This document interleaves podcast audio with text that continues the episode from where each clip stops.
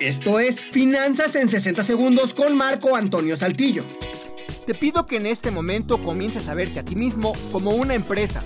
Todas las empresas tienen un fin, construir carros, vender comida, hacer computadoras, pero tu empresa se encargará de llevar sustento a tu familia. Tu empresa personal debe tener un área de recursos humanos, una de contabilidad y otra área de planeación. Si a tu familia le falta algo, el área de planeación deberá buscar la manera de conseguir dinero.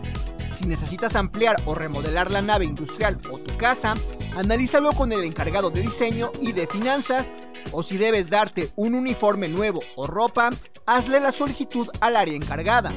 Por último, recuerda que las empresas deben pagarle un sueldo a sus empleados.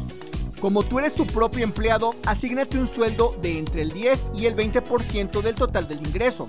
Ese sueldo será exclusivamente para ti y deberá ser destinado al ahorro.